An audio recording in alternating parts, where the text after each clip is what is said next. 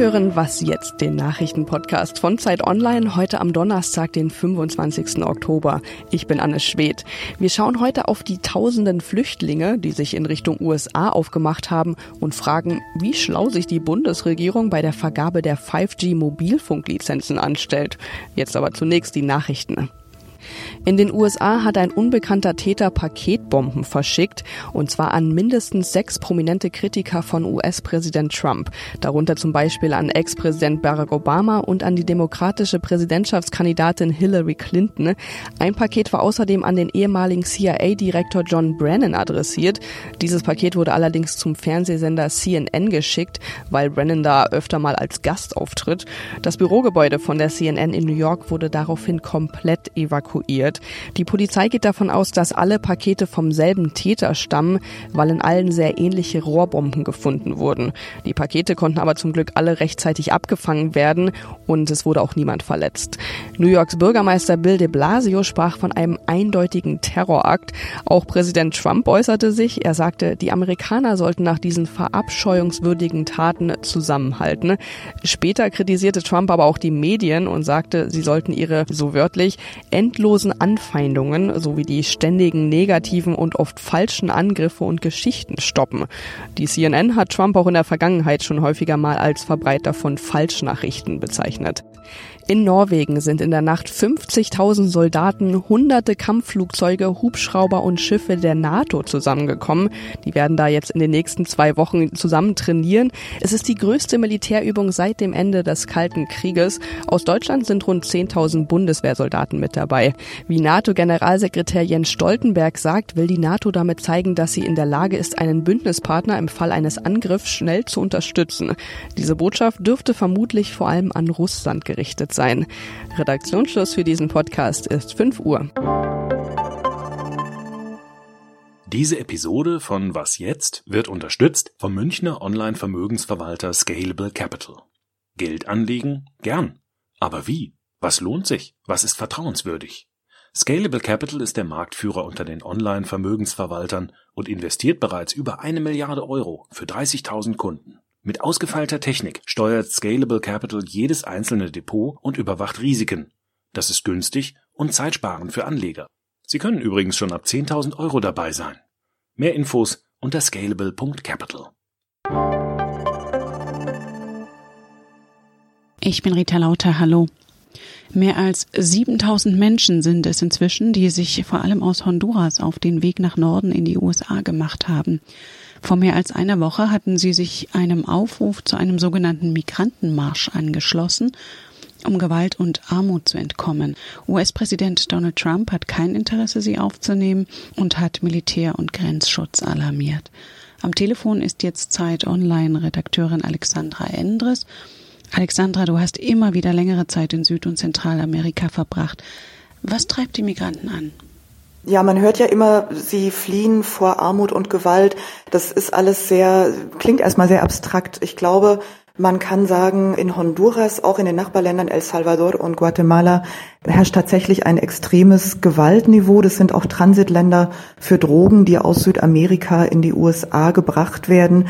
Und man hört ja immer von diesen Jugendbanden, von den Maras, die tatsächlich auch schon kleine Kinder zwingen, sich ihnen anzuschließen und eben sehr gewalttätig vorgehen, wenn man sich ihnen widersetzt. Ich war vor ein paar Wochen in Mexiko, dort haben mir Ärzte, die mit Flüchtlingen gearbeitet haben, gesagt, sobald die Mütter merken, dass ihre Kinder in Gefahr sind, packen sie die Kinder und sind weg. Das heißt, die Maras sind ein Faktor, wahr ist aber auch, dass es in diesen Ländern ähm, nicht nur viel Gewalt gibt, sondern auch sehr viel Armut und Ungleichheit. Und die Regierungen kümmern sich nicht. Das sind Eliten, wirtschaftlich und politisch mächtige Gruppen, auch militärisch zum Teil mächtige Gruppen, die in diesen drei Ländern regieren und die interessieren sich nicht für die Belange ihrer Bevölkerung. Das heißt, diese Leute, die haben auch keine Aussichten, dass sich irgendwas an ihrer Lage ändert. Und wie muss man sich das jetzt vorstellen? Wie sind die Menschen unterwegs? Wie kommen sie voran? Die sind zu Fuß unterwegs und ich glaube, das muss man sich sehr, sehr strapaziös vorstellen. Sie gehen einfach, wenn sie Glück haben, auf asphaltierten Straßen und kommen deshalb sehr langsam voran, müssen eben ihre Kinder auch tragen, müssen mit dem Wetter zurechtkommen, schlafen unter freiem Himmel. Viele, das kann man auch auf den Fotos sehen, haben blutig gelaufene Füße. Viele überleben oder leben nur auch mit den Hilfen, die ihnen Menschen am Wegesrand geben, also Nahrung, Medikamente, Windeln, Kleidung. Das ist ja eigentlich eine humanitäre Krise, muss man, glaube ich, sagen, weil es natürlich zwangsläufig auch ist, dass, dass die Menschen krank werden auf diesem Weg. Trump droht auch damit, Finanzhilfen für die verarmten Länder Guatemala, Honduras und El Salvador zu streichen oder zu kürzen. Sie hätten nicht genug getan, um die Menschen von ihrem Marsch abzuhalten. Was ist davon zu halten? Es ist natürlich klar, dass er das jetzt macht im Wahlkampf. Ich glaube, er kann das gar nicht so einfach tun. Also die Hilfszahlungen, die sind im Haushalt verankert und die müssen auch vom Kongress genehmigt werden oder eben reduziert werden. Das heißt, so einfach ohne weiteres kann er das gar nicht streichen. Ich glaube, es wäre auch kontraproduktiv, das sagen zumindest die Experten, mit denen ich gesprochen habe, weil diese Gelder auch sehr oft dazu eingesetzt werden, Armut zu bekämpfen, Gewalt zu bekämpfen. Das heißt, eigentlich würde ein Streichen dieser Gelder die Fluchtursachen noch verschlimmern. Mexiko liegt ja auf der Route als letztes Land vor den USA. Wie verhält sich die Regierung dort? Die hat eigentlich seit einigen Jahren schon die Rolle, man kann glaube ich sagen, eines Grenzpolizisten für die USA übernommen. Seit 2015 versucht Mexiko diese Migranten, die eben auch schon seit vielen Jahren kommen und in die USA wollen, abzuweisen. Es werden seit 2015 sehr viel mehr Menschen aus Mexiko in die zentralamerikanischen Länder deportiert, als aus den USA deportiert werden. Und die Straßen, die werden sehr stark kontrolliert. Die Flüsse werden kontrolliert, die Luft wird überwacht. Die USA schicken auch Geld, damit Mexiko das alles tun kann. Wie das weitergehen wird, das weiß man noch nicht genau. Der neue Präsident, der ja im 1. Dezember sein Amt antreten will, der hat schon angekündigt, diese schmutzige Arbeit, wie er das nennt, für die USA nicht mehr zu machen. Er will sogar diesen Menschen aus Zentralamerika Arbeitsvisa geben, damit sie in Mexiko bleiben und dort Jobs suchen können und sich einen Lebensunterhalt verdienen können. Ob und wie er das umsetzt, das wird man dann sehen müssen. Und dein ausführlicher Text zu der Situation der Migranten auf ihrem Weg durch Mittelamerika ist auf Zeit Online nachzulesen. Vielen Dank, Alexandra Endres. Dankeschön.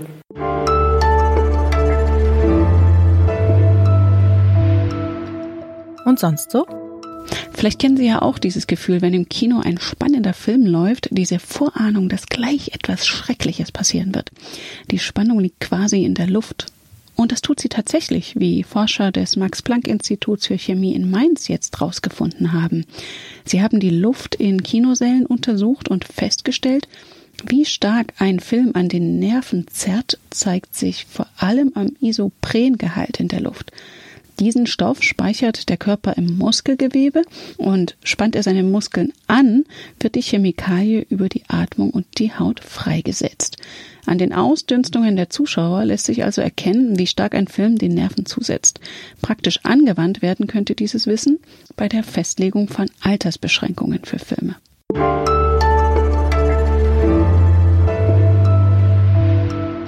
Ob in der Bahn, im Park oder im Museum, im Urlaub ist Internet oft an viel mehr Orten verfügbar und auch schneller.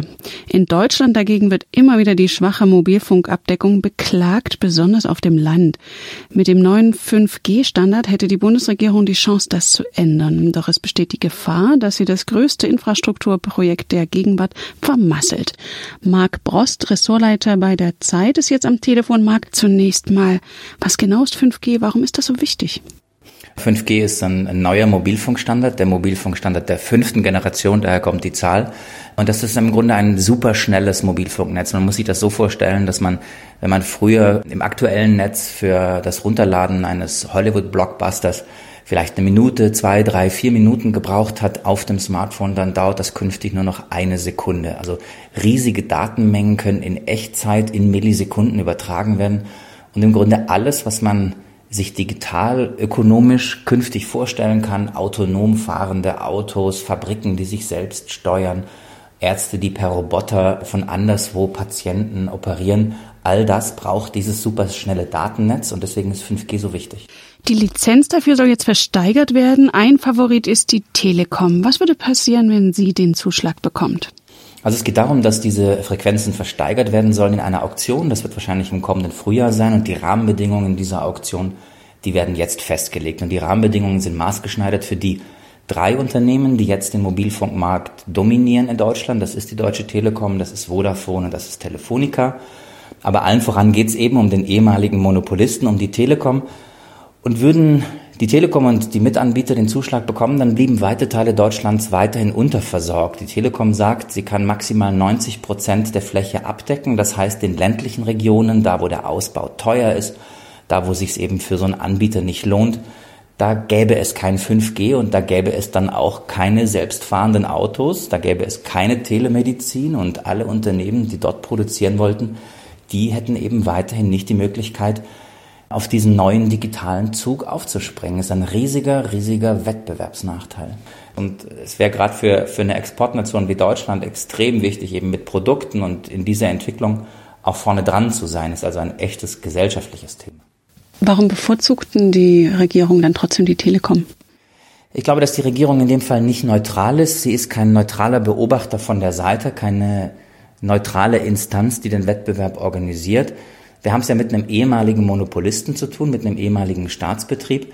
Und der Staat ist immer auch noch Miteigentümer der Telekom. Sprich, wenn das Unternehmen im Wettbewerb, weil der Wettbewerb nicht so funktioniert, wenn das Unternehmen dann ganz gut dasteht, weil es eben verhältnismäßig gute Einnahmen hat, dann profitiert indirekt auch der Staat davon. Der Staat ist befangen, wenn es um die Telekom geht. Alles, was der Telekom nutzt, und was in die Kassen der Deutschen Telekom fließt, fließt indirekt auch in die Staatskasse der Bundesregierung, in die Staatskasse des Bundes.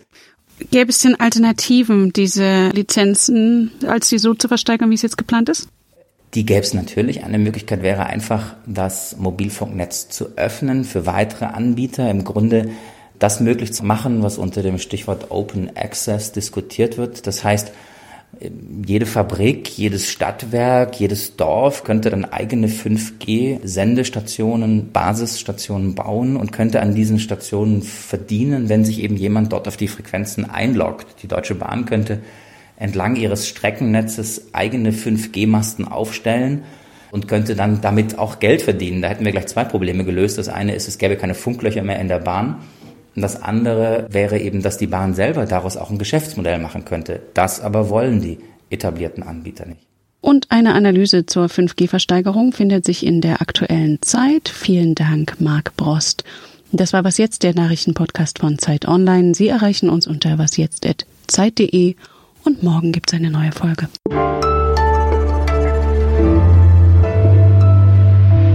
Ist es nicht manchmal im Zug auch ganz schön, wenn man kein Netz hat? Ich glaube, manchmal träumt man davon, dass vor allem die Nachbarn nicht so laut telefonieren und das Telefon der anderen Leute einfach mal stumm bleibt. Wenn man mal selbst ganz dringend telefonieren muss, dann habe ich es auch selber schon verflucht, dass ich kein Netz im Zug hatte.